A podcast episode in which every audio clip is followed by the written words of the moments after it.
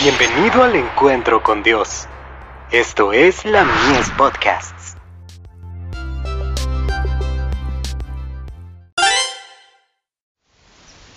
Cada día con Dios. Rendición incondicional.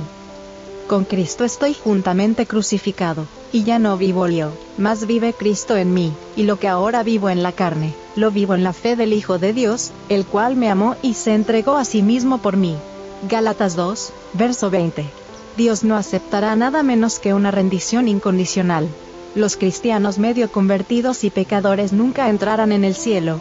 Allí no encontrarían felicidad, porque no saben nada de los principios elevados y santos que gobiernan a los miembros de la familia real. El verdadero cristiano mantiene las ventanas del alma orientadas hacia el cielo.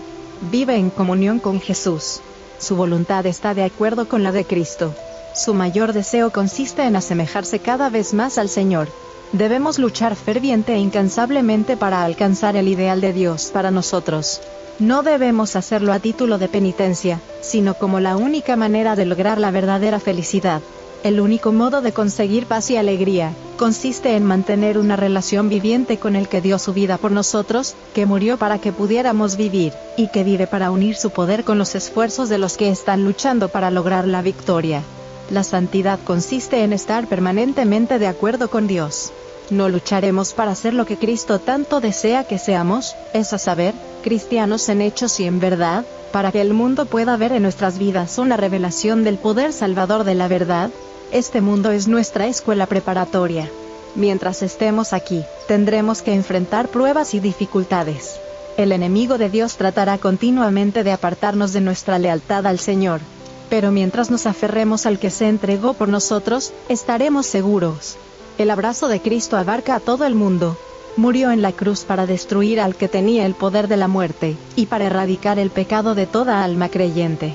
Nos invita a ofrecernos en el altar del servicio como holocausto viviente. Debemos consagrar sin reservas a Dios todo lo que tenemos y somos.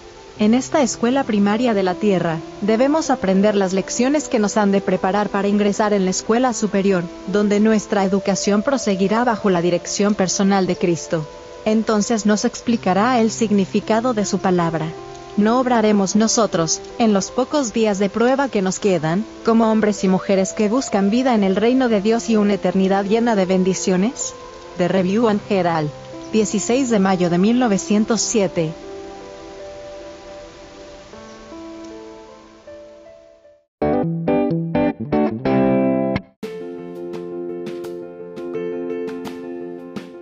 Visítanos en www.ministeriolamies.org para más contenido. Dios te bendiga.